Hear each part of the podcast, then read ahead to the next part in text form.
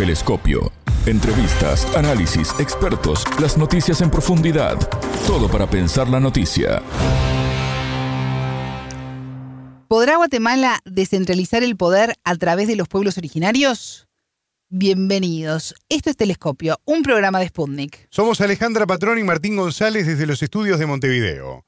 Y junto al analista político internacional, Itzanmao Yantay, abogado, activista, antropólogo y teólogo guatemalteco, profundizaremos en este tema y la influencia de Estados Unidos. En Telescopio te acercamos a los hechos más allá de las noticias. Guatemala realiza un importante cambio en la futura elección de sus gobernadores en un intento del flamante presidente, Bernardo Arevalo, de transparentar la selección. Hasta el momento, los nombramientos fueron hechos según la voluntad del mandatario de turno. La propuesta abre nuevos caminos para los pueblos originarios tras el anuncio presidencial de inaugurar las postulaciones para gobernadores de los 22 departamentos del país. La decisión permitirá, además, objeciones contra los candidatos para evitar designar funcionarios corruptos. De acuerdo con el mandatario, el primero de marzo debe recibir la terna final de candidatos para poder nombrar a los nuevos gobernadores, unos cargos que no son de elección popular, sino de designación y libre remoción por parte del Ejecutivo. En Guatemala, los gobernadores departamentales tienen a su cargo la ejecución del presupuesto de obras públicas y deben representar a su provincia a nivel nacional. Durante los últimos tres gobiernos, algunos de los funcionarios asignados fueron implicados en casos de corrupción. El entrevistado.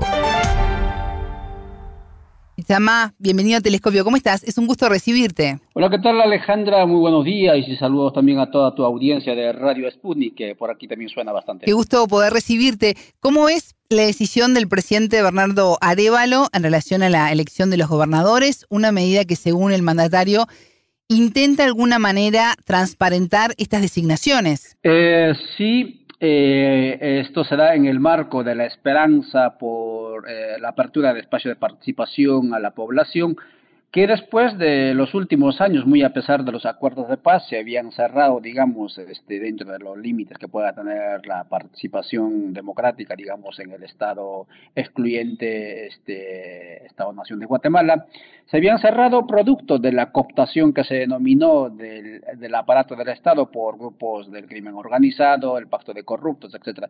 Y entonces el anuncio que haga o que hace el presidente Arevalo modificando la ley orgánica del órgano ejecutivo este, para poder hacer que más personas puedan participar en la selección y para luego designación de eh, gobernadores en los 22 departamentos sí genera esperanza y expectativas y estamos a la espera ahora de que efectivamente el presidente, eh, luego de las ternas que presenten los los CODED, es decir, la, la coordinación departamental de COCODES, ¿no? que es un espacio de participación que se ha creado, al igual que en otras partes en la época neoliberal, como fueron en Bolivia las OTBs, etcétera, pero siempre son, digamos, embudos de participación, pero la participación al final, cuando esta, estas comisiones eh, presenten las ternas al presidente, el presidente hasta los primeros días de eh, marzo va a eh, designar a los nuevos gobernadores y gobernadores de los 22 departamentos. En eso estamos, este, ¿Sí?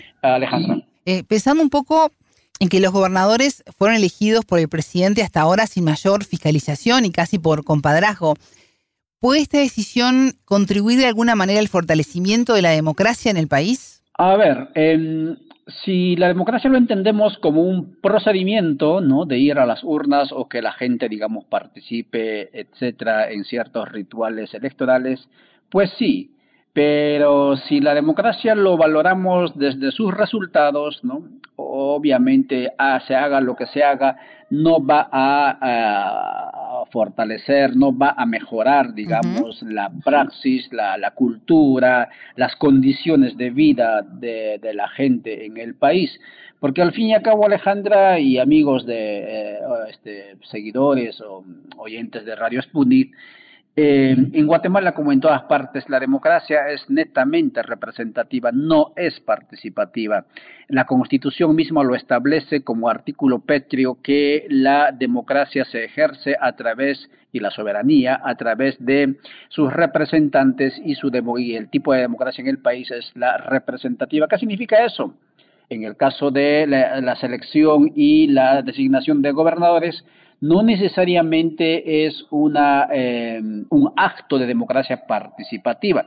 Para que se dé una, una mejora en la, en la praxis de la democracia ritual, pero también en los resultados, siempre va a ser necesario modificar incluso la constitución y obviamente las estructuras eh, mentales y psicológicas de la población para mejorar, para avanzar en la cultura democrática. ¿Y cómo tomaron las distintas comunidades indígenas este anuncio? Esa es una, una pregunta bastante eh, eh, inquietante, especialmente para nosotros que tenemos algo de vista antropológica, porque en el país se ha creado una, una atmósfera, eh, desde la coyuntura, ¿no? Una atmósfera este, de, en el marco de la... digamos, de lo posible permitido, ¿no? Es decir, se ha creado una coyuntura en la que nos han dicho, mira, esto máximo se puede alcanzar a esto. ¿Qué significa? Eh, los indígenas, si quieren, están buscando ser parte del proceso o del Estado, o la sociedad civil quiere ser parte del Estado, se le va a crear ciertas ventanillas de participación para que se sientan incluidos. Obviamente ahí no se va ni con agenda, allí no se va con capacidad de decisión, y eso ya venía con los acuerdos de paz, y eso es lo que se retoma ahora, ¿no? Y entonces, en ese sentido, hay ilusión, hay esperanza, como ocurrió, digamos, allá en 1996, cuando se estaba firmándose los acuerdos de paz, pero en esos acuerdos de paz, ni en este proceso, se está incorporada la agenda, digamos, postergada de los pueblos, y en consecuencia, hay una esperanza, pero es una esperanza que va a, imagino yo, eh, difuminarse en poco tiempo porque no van a haber resultados que eh, las grandes mayorías están esperando en el país. ¿no? Sama, pensando un poco en las facultades y competencias que tienen los gobernadores, ¿qué permitirá la incorporación de líderes indígenas a las necesidades de los distintos territorios? Eh, muy importante la pregunta que haces, Alejandra, y eso es importante aclarar a la población la, filosofía de eh, que existan en ciertos eh, nichos, niveles territoriales del Estado, autoridades, eh, pues se ha hecho con la finalidad de descentralizar el poder. Porque Guatemala, al, igual que otros estados, es altamente centralista porque justamente la democracia representativa es lo que garantiza eso. Y entonces, eh, lo que se ha hecho, y esto se ha hecho también en otras partes, eh, cuando regía, el, o sí, regía con fuerza el sistema neoliberal, se han creado ciertas instancias ¿no? de, eh, de poder estatal en ciertos nichos, y en este caso concretamente a nivel departamental. Ahora bien, la, la, selección y la administración, la gestión del poder a nivel departamental en Guatemala, ¿descentraliza el poder? No. Eh, a lo mucho que se llega es a la desconcentración del poder. Es decir, eh, lo que van a hacer, y según la ley lo establece, ¿no? Es ejecutar las políticas decididas a través de los diferentes ministerios del Estado central, no se va a ejecutar las actividades, las tareas, ¿no?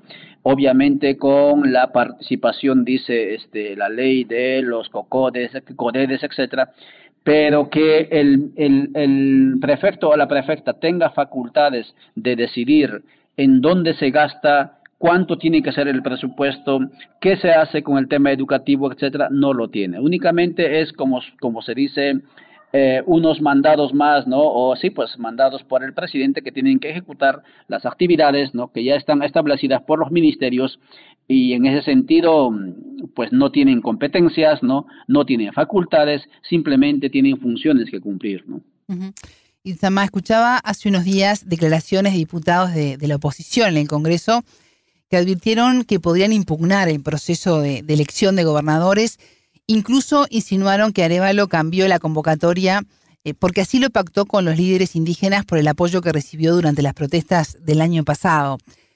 ¿Por qué considerás que se sigue cuestionando en Guatemala la participación de los pueblos originarios en la política del país? ¿A qué le teme la oposición? Dos cuestiones. Uno es que no se ha hecho mayor modificación de la ley, por ejemplo, de, este organismo ejecutivo, ni eh, la, digamos, la normativa que regula la selección y la designación de eh, gobernadores. Lo único que se incorporó fue que una vez que lo que ya se hacía siempre, ¿no? Este, una vez que se autopostulan los candidatos y luego los CODEDE establecen las ternas, tres personas se lo seleccionan y luego esas tres personas son presentadas al presidente, en ese interín lo que ha hecho, lo que ha incorporado Arevalo es que la ciudadanía pueda eh, impugnar, pueda observar, pueda decir a esta persona no tiene que ir, ¿no? Eso es lo único que se ha incorporado. Ahora bien, el segundo elemento, tu pregunta, ¿qué es lo que mueve a todo esto? Es el racismo y es la neofobia, el miedo al cambio, ¿no?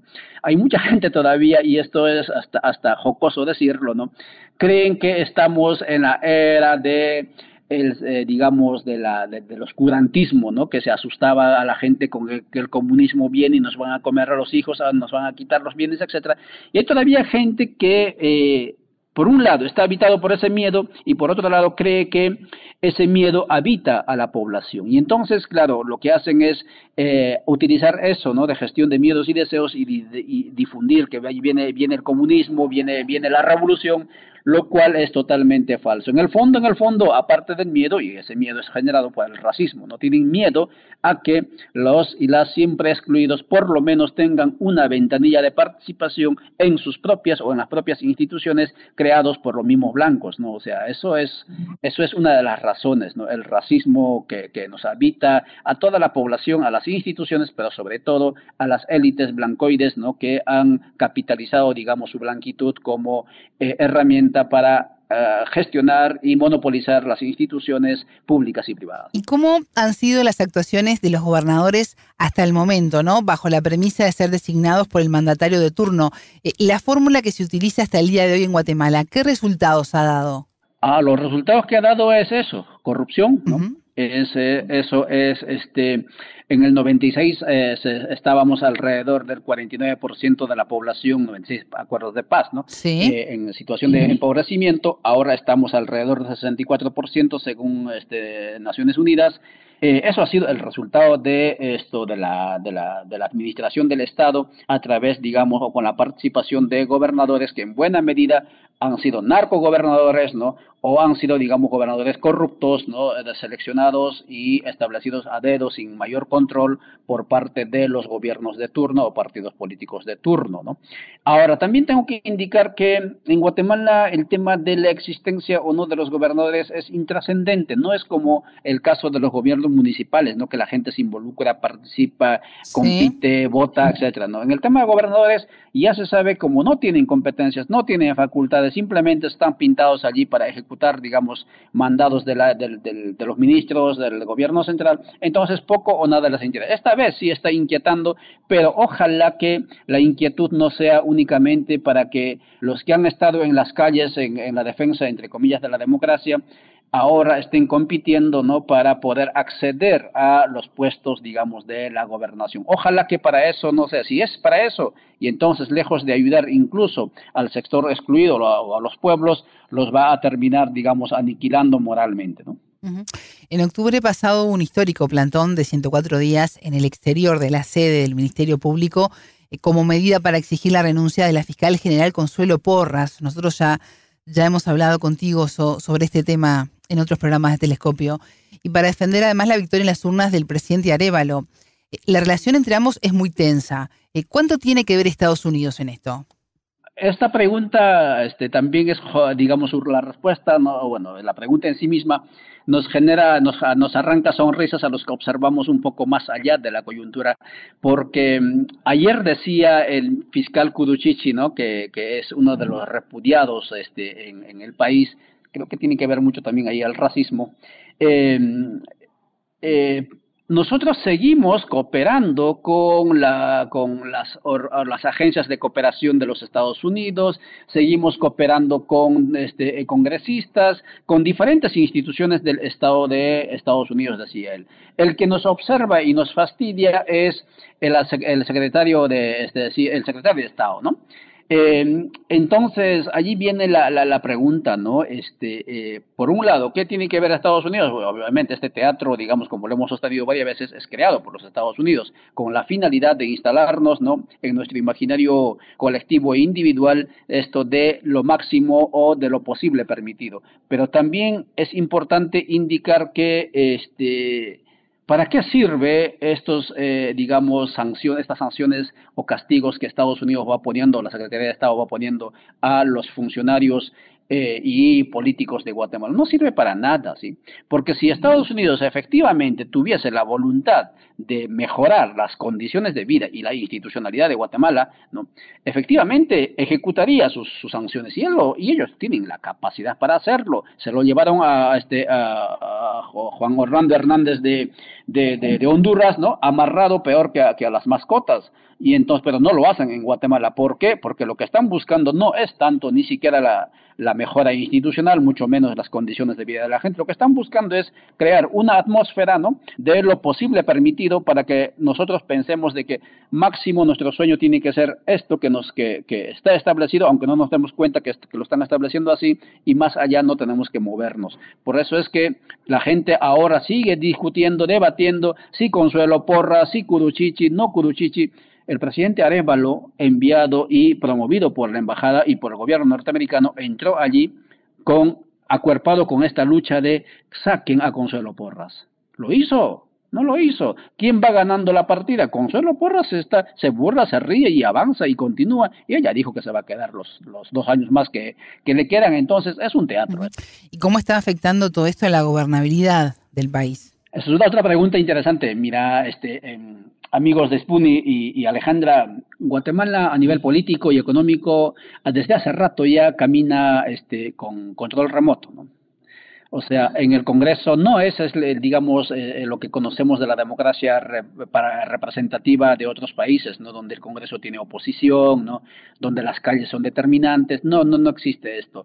Los que tienen el poder incluso tienen capacidad no solamente de crear sus propios actores políticos, ¿no? Potables para ellos, sino también incluso sus movimientos sociales movilizados en las calles, potables para ellos, para ir creando, digamos, esa, esa situación que te mencionaba de lo posible. Em, y en ese sentido, ¿cómo afecta, digamos, esto a la gobernabilidad, etcétera? Esto no, no, no, no, le añade ni le disminuye. Sabemos que Arevalo va a quedar, digamos, gobernando los cuatro años, ¿no? No van a poder moverlo. Eh, hay pactos de por medio, digamos, incluso con los partidos políticos tradicionales, ¿no? acusados de, corruptos. Incluso eso se ha visto en la, en la designación del, o la elección del presidente del Congreso de la, de la República y por lo tanto no va a haber sacudón, no va a haber esto que, que, eh, que muchas veces se quisiera ver, ¿no? Que haya una, una, una, voluntad popular, ¿no? O voluntad de alguna parte sacudiendo el poder, ¿no? No lo va a haber. Estamos a poco más de un mes de la toma de posesión de Arevalo en Guatemala. ¿Cómo evalúa sus acciones hasta el momento? Los que decíamos que era, digamos, este, una jugada política magistral que Estados Unidos está ah, practicando en Guatemala, pues no nos sorprende, ¿no? Pero la gente que vio con esperanza la segunda revolución o la segunda primavera, pues se va decepcionando. Se va decepcionando porque, uno, la gente vivió en las calles, no, sufrió en las calles pidiendo que saquen a Consuelo Porras y Kuduchichi. Y el presidente no lo sacó, ¿no? No lo va a sacar, ¿no? Y no es que legalmente no lo pueda, sino porque simplemente la voluntad política no existe para hacer eso, ¿no? Y entonces la gente se queja y dice, ¿qué pasa? ¿Por qué no lo saca? Dos, el tema de em, se dijo que era un gobierno diametralmente diferente a los anteriores, como Yamatei o el caso de este, eh, Jimmy Morales, ¿no? No solamente obedientes a los Estados Unidos, sino, digamos, sin ninguna perspectiva en política internacional. Y lo mismo es digo, este Arevalo, ¿no? Se fue a, Múnich, a Alemania, y ¿con quién se reunió, no? Nada menos con, el genocida, este, eh, lo digo así con responsabilidad, ¿sí? Con el genocida presidente de Israel. Y muy a pesar, Alejandra, que en Guatemala hemos vivido el genocidio, el último, el segundo genocidio, porque el primero lo vivimos hace cinco años, cinco siglos atrás, el último genocidio a finales del siglo pasado, nada menos que con armamento israelí, ¿sí? Un genocidio a este momento impune. Muy a pesar de eso, dio la mano y dice que respalda al genocida y el genocidio en Israel. ¿Eso moralmente es correcto? Por supuesto que no. ¿Se reunió con quién? Y eso lo hacía también, y, y este, Yamatei trasladó, y para nadie es secreto también, de Tel Aviv a, Jerusalén, la, la, la, sede de la embajada, ¿no? Después de los Estados Unidos, el único país que hizo esa, ese chiste, y, y también se reunió con Zelensky, ¿no? Aquel este gobernante neonazi, ¿no? Y esperemos que el neonazismo no nos llegue hasta por aquí, pero probablemente que sí. Eh, ¿Y qué te dice eso? Es más de lo mismo, ¿no? En cuanto a determinaciones económicas, políticas trascendentales, no existe en este momento, aparte de esto de eh, mediática, digamos, este, participación de personas no para la selección de, eh, y, de designación de, gobernadores no existe. ¿no?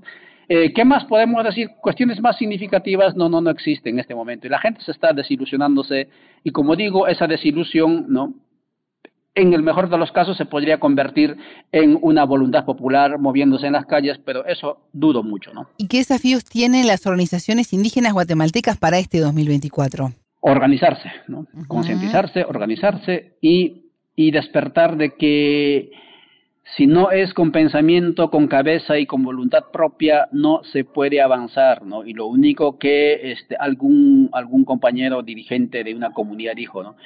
Si no es así, vamos, nos van a seguir dando a fumar humo, ¿no? Y, fumando humo vamos a estar felices creyendo que estamos haciendo cambios, pero cambios no va a llegar. La situación va a ser peor, así como estamos haciendo o indicando. Estadísticas del 96 al 2024, ¿no? Con más del 20, con más del 10% de empobrecimiento por encima, cuando justamente eso, ese fenómeno o ese, ese suceso se dio con la finalidad de disminuir las, las condiciones de pobreza que vivía la gente en el área rural y en el área urbana del país, ¿no? Isamao Yanday, analista político, abogado, activista, antropólogo y teólogo guatemalteco. Muchas gracias por estos minutos con Telescopio. No, gracias Alejandra a ti, gracias a Spunit y a seguir, a seguir haciendo ese trabajo de comunicación que ustedes están haciéndolo muy bien. Muchas gracias, nos vemos, chao.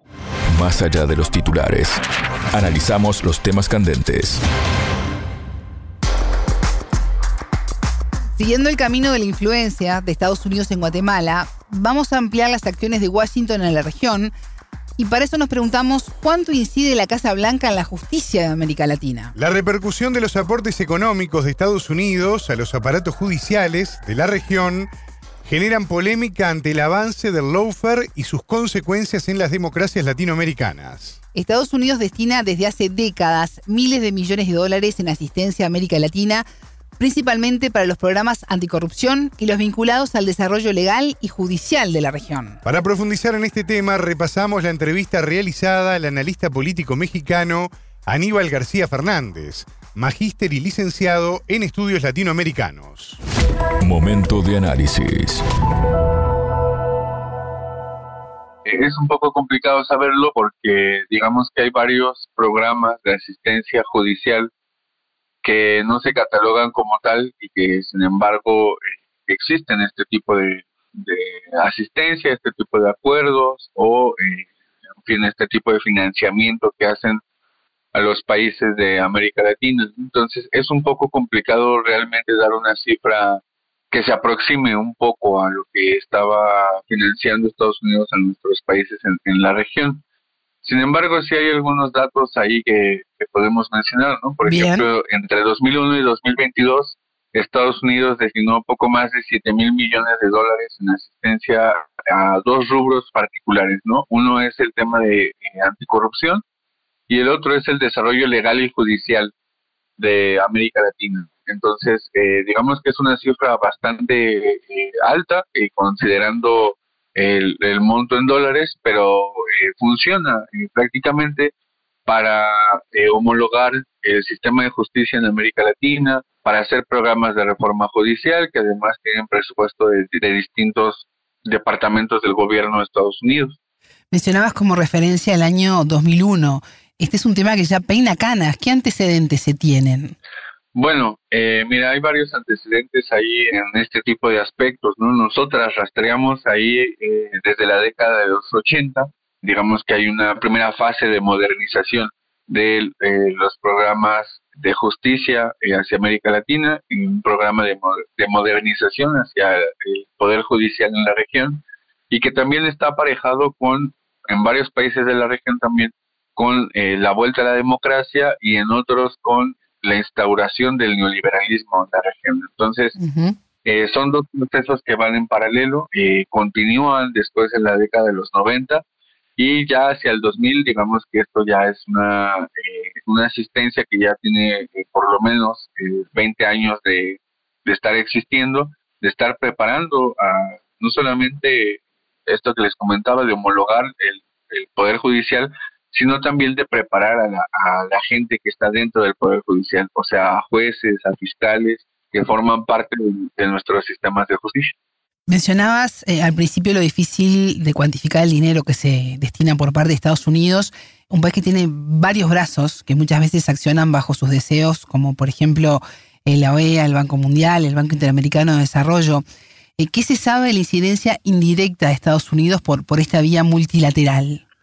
Eh, bueno, eh, mira, justamente estos tres organismos que acabas de mencionar, el Banco Mundial por un lado, el Banco Interamericano de Desarrollo y la OEA, tienen distintos programas que tienen que ver con reformas judiciales o con apoyo a sectores muy puntuales dentro del Poder Judicial. Por ejemplo, el Banco Interamericano de Desarrollo tiene ahí programas de fortalecimiento para la Contraloría General, por ejemplo, en el caso de Paraguay, o eh, tiene programas también que tienen que ver con el sistema de administración de justicia penal en el caso de Perú, y así eh, hay otro tipo de programas que hay en, la región y que están apoyados por el Banco Interamericano de Desarrollo o el Banco Mundial, que tiene también un gran programa a nivel regional que es el eh, de reforma judicial en América Latina.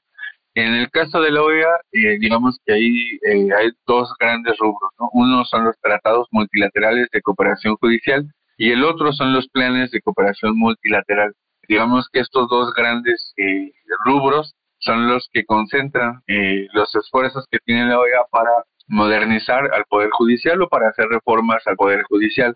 Recordemos que tanto el Banco Mundial como el BID, como la OEA, tienen un amplio financiamiento de Estados Unidos en el caso de la OEA, eh, Estados Unidos aporta un poquito más del 60% del financiamiento total que tiene esta institución a nivel regional. En el caso del Banco Mundial y el BID, eh, digamos que no, no es tan alto, pero sí hay un gran financiamiento que hace Estados Unidos en estos tres organismos. Por lo menos eh, nosotros encontramos algunos programas de, estas tres instituciones a nivel regional que inciden en el caso, por ejemplo, de la OEA desde 1976, en el caso de la Convención Interamericana sobre Exhortos y Cartas Regulatorias que tienen que ver con cambios al Poder Judicial. Después, a finales de los 70, también un protocolo que se adiciona a esta Convención eh, Interamericana. Y así posteriormente en la década de los 90, eh, una serie de protocolos, de otro tipo de convenciones que van eh, abonando a que este tipo de reformas al sector justicia se lleven a cabo. Aníbal, se supone que, la bandera de Estados Unidos es para ayudar, para combatir la corrupción, pero ¿cómo se ata esto con los casos de Lawfare? ¿Está utilizando Washington esta situación para intentar cambiar los destinos de América Latina? Ah, bueno, ese, esa es una excelente pregunta porque justamente eh, lo que vemos es un, es un margen bastante amplio entre lo que dice que hace Estados Unidos y lo que realmente termina sucediendo. El caso más paradigmático de la ópera en la región lo tenemos en Brasil con eh, el caso de Lula y con el juez Sergio Moro, que digamos Sergio Moro es paradigmática su, su incidencia en el caso de, de Laufer y también es paradigmático porque él fue parte de una serie de proyectos que tuvo Estados Unidos en Brasil, sobre todo destaca uno que es el, International Visitors Leadership Program, que es un eh, programa que se ejerce a partir de la Embajada de Estados Unidos en Brasil y que después tienen eh, proyectos de preparación de jueces, que es lo que te mencionaba hace un momento al inicio de la entrevista. Es paradigmático porque justamente este juez fue el que incide en, el caso de Lavallato, que termina judicializando a Lula y que le impide también después ser parte del proceso electoral en el cual termina ganando eh, Bolsonaro. Y bueno, básicamente sabemos lo que fue Bolsonaro en Brasil, la desnacionalización del país, la pérdida de sectores estratégicos, la privatización de una gran cantidad de infraestructura dentro del país y, digamos, un gobierno de derecha que aumentó los niveles de, de pobreza eh, en el país. ¿no? Entonces, lo que me interesa acá es dejar claro cómo eh, a partir de este tipo de procesos de la oferta tienen una incidencia material real en la vida de la gente. No solamente es que alguien que se haya preparado, un juez que haya dicho este personaje tiene indicios de corrupción, que al final en el caso de Lula nada se comprobó y eso es algo bastante fuerte en, términos eh, políticos y en términos de incidencia en la vida eh, interna de un país. Eh, sino que tiene también una materialidad real en la, en la vida de la población y entonces ahí es cuando realmente este tipo de, de proyectos de reformas de justicia pues tienen una eh, mayor incidencia en nuestros países en América Latina. Casos como el de Brasil además se suman a otros, como el caso por ejemplo en Argentina, eh, donde proscribieron a Cristina Fernández de Kirchner sin ninguna corroboración de los delitos que se le imputan. En el caso, por ejemplo, de Perú, que digamos tuvo un golpe de Estado tiene encarcelado el expresidente Pedro Castillo, pues es una situación similar, ¿no? Y así podemos ir, eh, digamos, rastreando otro tipo de, casos de lawfare en la región. Por ejemplo, también Ecuador tiene un proceso de lawfare ahí bastante fuerte contra gente que eh, estuvo en el gobierno de Correa. Entonces, digamos que este tipo de aspectos lo que refuerzan, eh, al final el lawfare lo que refuerza es justamente la vía neoliberal en América Latina. También lo sufrió Evo Morales en, Bolivia, la lista suma y sigue, Aníbal. Muchas veces la secuencia, cuando uno observa todos estos casos que mencionabas, es la misma. Un fiscal corrupto que decide abrir una investigación y filtra a algunos periodistas una carpeta que eh, para muchos es sesgada. ¿Cómo se detiene esta rueda que ya gira y que muchas veces se alimenta del desencanto de la población y los partidos políticos?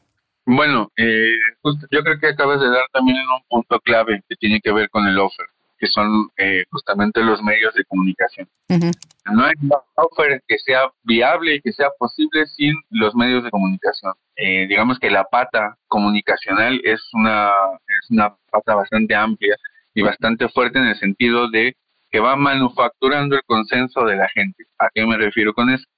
A que va creando la percepción de que tal personaje puede ser corrupto o tuvo escándalos de corrupción y que eso es imposible en la administración pública. Van eh, quitándole eh, base social también a partidos políticos o base social a líderes políticos que casualmente terminan siendo políticos de izquierda. Sí. Entonces, este, la, la rueda que tiene que ver con el offer y con los medios de comunicación eh, se va también, digamos, haciendo más, más grande esta bola de nieve con eh, filtraciones que hacen periodistas que no sabemos de dónde viene la información o nunca dicen de dónde la obtuvieron y que después resulta que es información que, digamos tiene eh, una originalidad no en nuestros países únicamente sino también en información que es filtrada en algunos casos en otros países ¿no? entonces esta esta parte comunicacional es sumamente importante porque van, van viabilizando la posibilidad del offer. Eh, cuando los medios de comunicación repiten constantemente que tal personaje es corrupto, que tiene indicios de corrupción y van repitiendo en el tiempo constantemente esto, al final cuando se hace el juicio, pues la, la mayoría de la gente lo va creyendo. Y eso es algo que, eh, digamos, no es nuevo. Hay manuales de comunicación al respecto que, dicen este tipo de, de estrategias y en el caso del offer es muy evidente en, estos casos que habíamos mencionado, en el caso de Lula, en el caso de Correa, en el caso de Evo Morales también, ¿no? en fin, eh, líderes de izquierda que, han, han, sido judicializados. Aníbal, hablabas eh, del impacto del lawfare en la gente, pero ¿cuál es el, impacto que tiene esta judicialización abusiva en las democracias latinoamericanas? Bueno, eh, uno de los impactos que, hemos estudiado ahí con Silvina Román, que es directora del Observatorio de la OFER de CELAG. Ahí en, la página de CELAG pueden encontrar más información al respecto. Es justamente eh, el tema de la antipolítica. O sea, la forma en la cual el offer, eh, además de esto que platicábamos, incide también en la percepción de la sociedad en líderes políticos o en partidos políticos, tiene también otra incidencia en el, en el aspecto de que la política no sirve para transformar a nuestros países y eso es sumamente grave porque entonces la gente dice termina diciendo algo que no sé si en el caso de Sudamérica sea igual, pero al menos en el caso de México es muy común que haya gente que te diga que la política no sirve para nada y que hay políticos en el país que son todos iguales, ¿no? Y entonces cuando tienes estas dos matrices de opinión en la población, claramente hay un problema, porque la política eh, en su forma de verlo no incide en la vida social, no tiene sentido votar, no tiene sentido ejercer el derecho al voto, tampoco tiene sentido organizarse o ser parte de un partido político y ahí es cuando, eh, digamos, las consecuencias del lawfare terminan siendo una antipolítica, o sea, no hay forma de que la política sirva para cambiar el rumbo de nuestros países o para mejorar la calidad de la población. Y ese es uno de los aspectos eh, más graves eh, que tiene el lawfare en América Latina. Telescopio. Ponemos en contexto la información. Hasta aquí nuestro espacio de análisis. Pueden volver a escuchar la entrevista en sputniknews.lat. Ya lo saben, la frase del día la escucharon en Telescopio. Todas las caras de la noticia en Telescopio. La gente vivió en las calles, no, sufrió en las calles pidiendo que saquen a Consuelo Porras y Kuduchichi. Y el presidente no lo sacó, ¿no? No lo va a sacar, ¿no? Y no es que legalmente no lo pueda, sino porque simplemente la voluntad política no existe para hacer eso, ¿no? Y entonces la gente se queja y dice, ¿qué pasa? ¿Por qué no lo saca? Dos, el tema de... Em, se dijo que era un gobierno diametralmente diferente a los anteriores, como Yamatei o el caso de este, eh, Jimmy Morales, ¿no? No solamente obedientes a los Estados Unidos, sino, digamos, sin ninguna perspectiva en política internacional. Y lo mismo ese Yamatei, digo, este eh, Arevalo, ¿no? Se fue a, Múnich, a Alemania, ¿y con quién se reunió, no? Nada menos con, el genocida, este, eh, lo digo así con responsabilidad, ¿sí? Con el genocida presidente de Israel. Y muy a pesar, Alejandra, que en Guatemala hemos vivido el genocidio, el último, el segundo genocidio, porque el primero lo vivimos hace cinco años, cinco siglos atrás, el último genocidio a finales del siglo pasado, nada menos que con armamento israelí, ¿sí? un genocidio a este momento impune. Telescopio, un espacio para entender lo que sucede en el mundo.